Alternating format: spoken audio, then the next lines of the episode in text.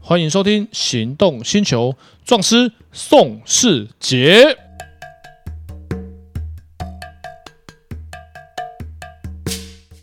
欢迎收听《行动星球》，壮师宋世杰。哎，我是导叔导根座。哎，导叔，今天我们来讨论一个很很有趣的问题。嗯，也不能讲有趣，因为这件事情类似的故事其实发生在我周遭朋友身上过。这个题目就是肇事逃逸。当你刑事庭打无罪的时候，你肇事逃逸的罚单还要不要缴？不用吧？来三千，我告诉你，下回安呢？因为你记不记得我们之前有讨论过一个很多人很多人不知道的问题，就是刑事庭判无罪，嗯，可是民事庭可能判你要赔。是啊，那刑事庭判有罪，民事庭可能判不用赔。嘿，那罚单是申诉到什么法院？行政庭没错，所以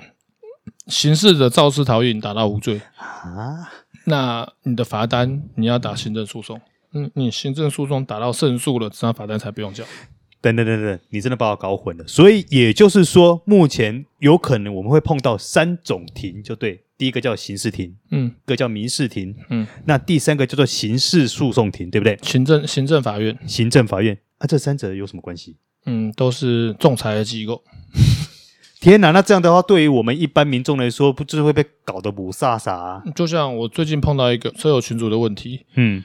他送外送，可是他的那个外送的保温箱不小心撞到了人家的招哦，货你点。说外送员对不对？对，他其实真的他真的不知道，因为那个地方就是他转弯的时候，他没有看到他的保温箱撞到了他，所以嗯他就离开了现场。可是呢，他后来收到了一张罚单，嗯，就是肇事逃逸。哎，那警察凭什么判定说他是肇事逃逸？是有任何的证据吗？对对对，有有那个行车记录器之类的，嗯然后有佐证出真的是这台车撞到了他。嗯嗯嗯，哇，那这种状况下，其实那你那位朋友他是无心的，他是根本也不晓得说发生事情了，那怎么办？所以呃，这个部分，所以他其实没有收到刑事的转标，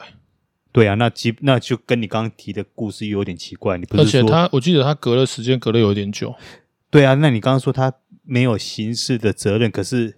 哎，不对啊，你刚前面开头有提示到说要不要缴罚单这件事情。对啊，就是如果假设他今天行政呃刑事庭收到传票，他打刑事的肇事逃逸嗯达到无罪，嗯，那他的罚单不会撤销。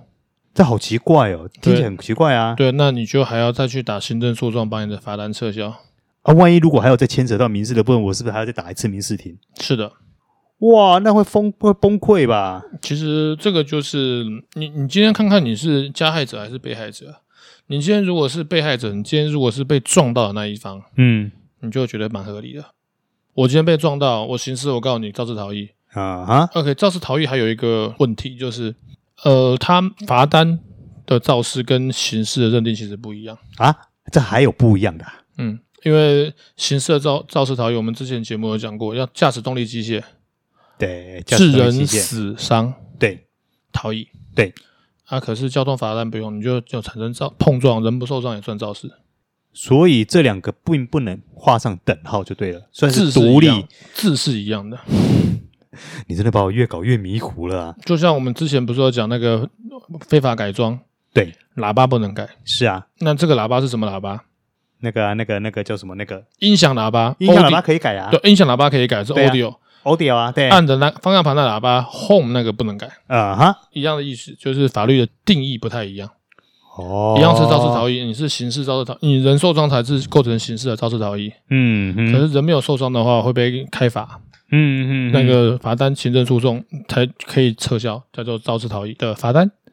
那这样的话，如果说我今天假设我在刑事上是没有是无罪的，是 OK 的，可是我这样像你刚刚提到，我这样罚单要缴。如果我不缴的话，它会牵扯到我的一些驾照或等等我的一些呃违规记点之类的部分吗？对啊，就嗯该缴一定要缴，不缴会被强制执行。还是会被强制执行？对啊，所以罚单你如果觉得有疑虑的话，那你就要去申诉。申你第一次申申诉，他会在监理所。后面如果申诉没有过的话，那就要打行政诉讼。嗯嗯，好，那我我假设一个问题：如果说今天在呃这场肇事逃逸里面，可能有牵扯到民事的一些赔偿问题，那如果说我今天民事和解了以后，我的行政诉讼跟刑事庭这个部分的话，我还是得继续走嘛。对啊，因为如果你刑事民事和解的话，表示你是认为你有错，嗯，你才要和解。对，所以这种情况，你刑民事如果和解的话，你行政诉讼跟刑事庭大概都打不赢，嗯因为你你有过失，有行肇事逃逸的事实，你才会需要去花钱和解嘛。嗯哼，那照这样的话，那哇，这我你知道，我我真的觉得说，那这如果说对于一个比如说啊肇事者来说好了，他今天为了要处理这件事情，他可能就要开三种开三次庭。那这三次庭的话，我可能可以找一个律师解决吗？还是我要分可以啊三种可以啊律师解决？可以啊，可以啊，可你可以分三个律师啊，因为每个律师擅长的不一样。像我认识不止一个律师，他们不接罚单的行政诉讼，啊？为什么？他们觉得第一不擅长，觉得第二可能觉得侵害法益不大。行政诉那个行政诉讼费用基本上那一份状子一一一份状子费用都超过一万块了，但我嗯们嗯算少点，算一万块好了。嗯哼，那大部分的罚单都没有一万块，像我朋友被开单到六千，呃，对，可是那一张他会想要据理力争，原因是因为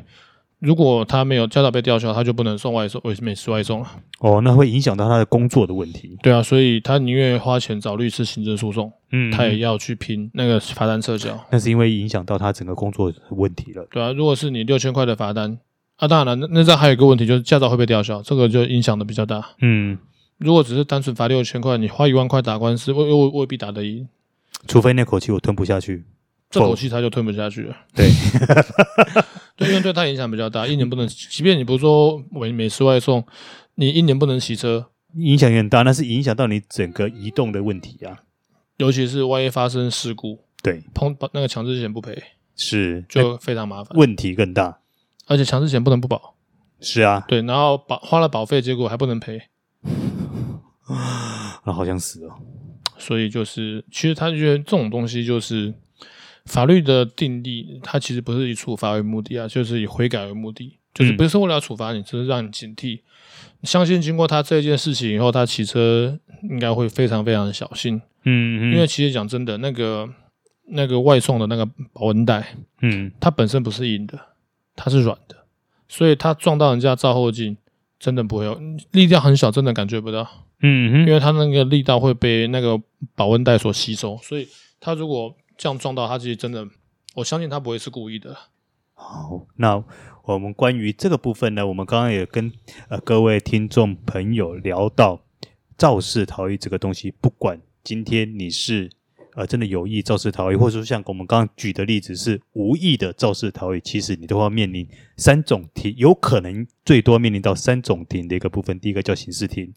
第二个叫民事庭，第三个叫行政诉讼庭。是的，所以其实处理起来也是挺麻烦的。所以在这边奉劝各位听众朋友，在路上不管是开车或是骑车的时候，要特别特别的小心跟谨慎。对，尤其是发生事故，一定要现场下来和解，对不然你离开了，他就可以说你肇事逃逸，因为这个很难去举证了。是这个如果肇事逃逸的话，其实通常在诉讼上来说，呃，肇事逃逸的那一方通常都是比较不利的。对，就是这个就比较麻烦，所以像就像有些情况是我现场跟你和解，钱、嗯钱也付了，没有签和解书，他后来告你。对，对这这个蛮也常挺麻烦的新新闻常常看到。是因为我周遭的朋友有碰过类似的案件。真的，对所以这种情况当然建议一律报警。嗯，好，我们今天节目先到此告一个段落。那接下来如果有什么法律上的问题，我们未来继续跟大家聊更多更多的这些事件。好，拜好拜，下次见，拜拜。